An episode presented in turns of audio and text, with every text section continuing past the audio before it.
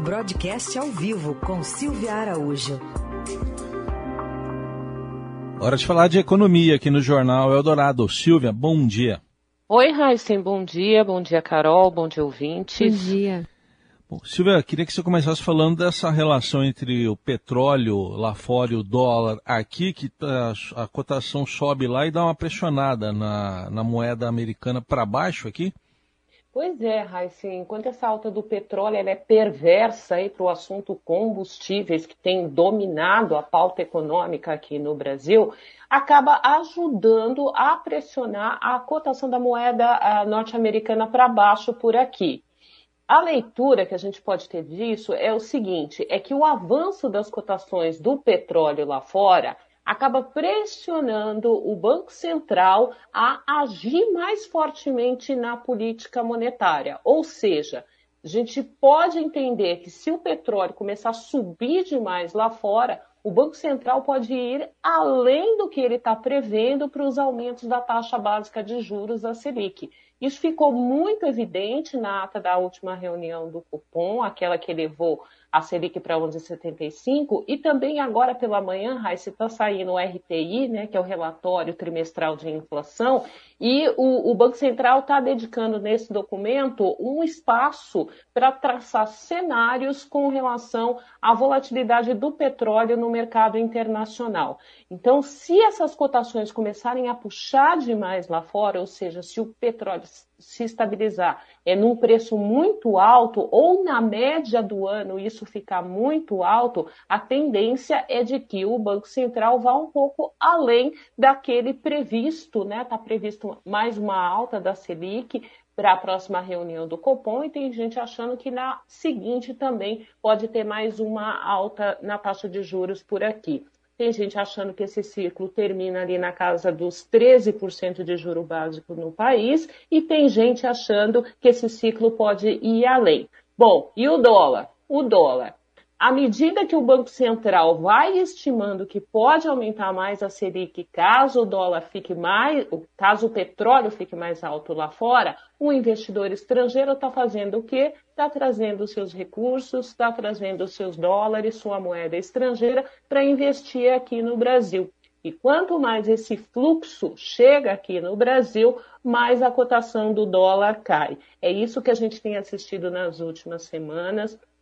A gente já conversou aqui no jornal também que é, esse cenário de guerra no leste europeu também tem pressionado o dólar, né, tem pressionado o petróleo, por um lado, com o petróleo subindo, e tem pressionado também a mudança de portfólios de alguns investidores, sem poder investir na Rússia, por conta das sanções econômicas e financeiras, esse capital vem para o Brasil. Então aí a gente já tem duas vertentes aí que acabam pressionando o dólar para baixo a questão do petróleo, que é advinda da guerra da Rússia, e a questão também dessa realocação de portfólios financeiros, também advinda da guerra da Rússia. E nesse cenário, né, Heisen, a gente tem a cotação da moeda norte-americana aí na casa de 4,84 ontem, né? Menor valor desde junho de 2020, e tudo vai depender de como esse cenário internacional vai se comportar daqui para frente para a gente tentar entender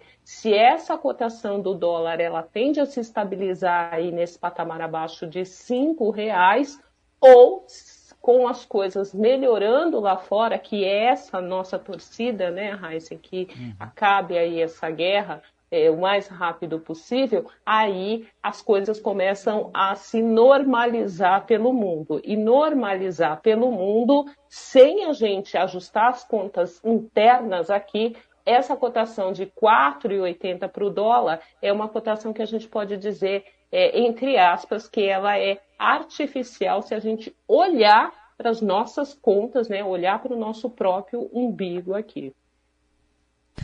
Ô, Silvia, o Raul Seixas já dizia que a solução boa mesmo para o país era alugar o Brasil. Mas o que, que, o ministro Paulo Guedes vai fazer na Europa é, vender mesmo o Brasil? O que, que deve estar nesse panfleto aí no nosso portfólio? Pois é, excelente colocação, Carol. É verdade, né? O aluguel não dá mais, agora tem que vender, né? Porque quando você aluga, o que, que acontece? Você aluga por um tempo e aí o inquilino pode ir embora, né? E quando você vende, aí para ele ir embora, ele vai ter que vender, passar para frente o ativo.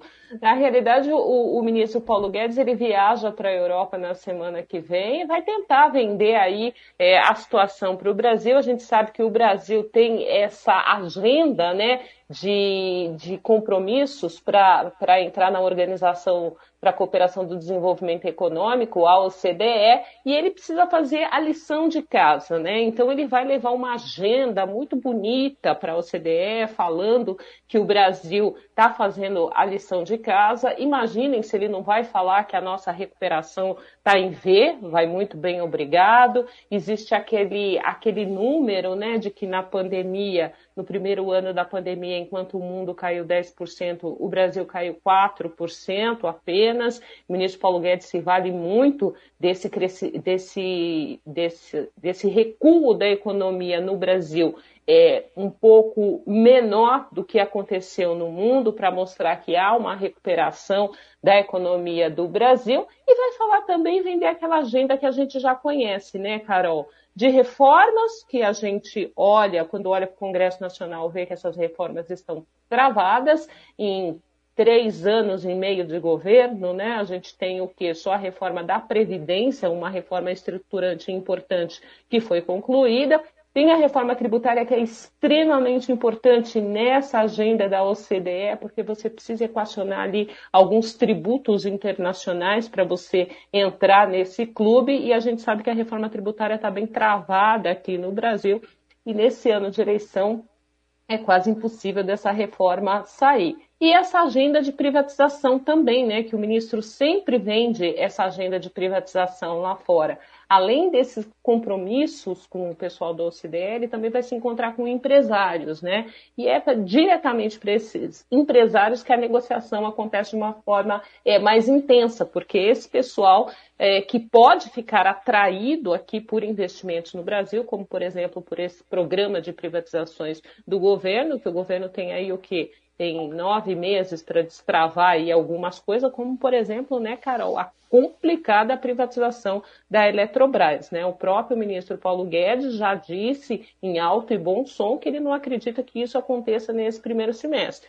E a gente sabe que em ano eleitoral o que não acontece no primeiro semestre dificilmente vai acontecer no segundo semestre. De qualquer forma, investimento talvez para portfólio, talvez para é, esse investimento para o ganho no diferencial de juros, esse ele consiga, sim, por tudo que a gente falou anteriormente, né? Taxa de juros muito alta por aqui, tentando trazer a inflação para a meta. Se a inflação chega na meta, o diferencial de taxa que o investidor em mercado financeiro vai ter aqui, o diferencial que ele vai ter aqui de juros, vai ser uma rentabilidade muito forte e esse capital sim o ministro pode atrair. Mas só lembrando que esse é um capital que ele pode ser de curto prazo, porque na hora que o mundo se reorganizar de novo e ele vê melhor perspectiva lá fora, em economias mais sólidas ou em emergentes com mais potenciais, ele pode sair do Brasil tão rápido quanto ele entrou. A solução para o nosso povo eu vou dar.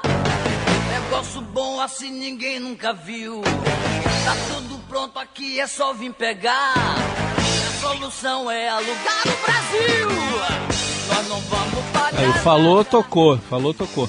É, sabe que a parte que eu mais gosto é aquela que fala, e como é que é? E o dólar deles paga o nosso mingau. Você associa com o seu primeiro tema, inclusive, né? Tá chegando, né? Tá pegando. Obrigado, Silvia. Até terça. Até lá. Eles vão gostar. Tem o Atlântico, tem vista pro mar. A Amazônia é o jardim do quintal. E o dólar dele paga o nosso mingau. Ah, nós não vamos pagar nada. Ah, nós não vamos pagar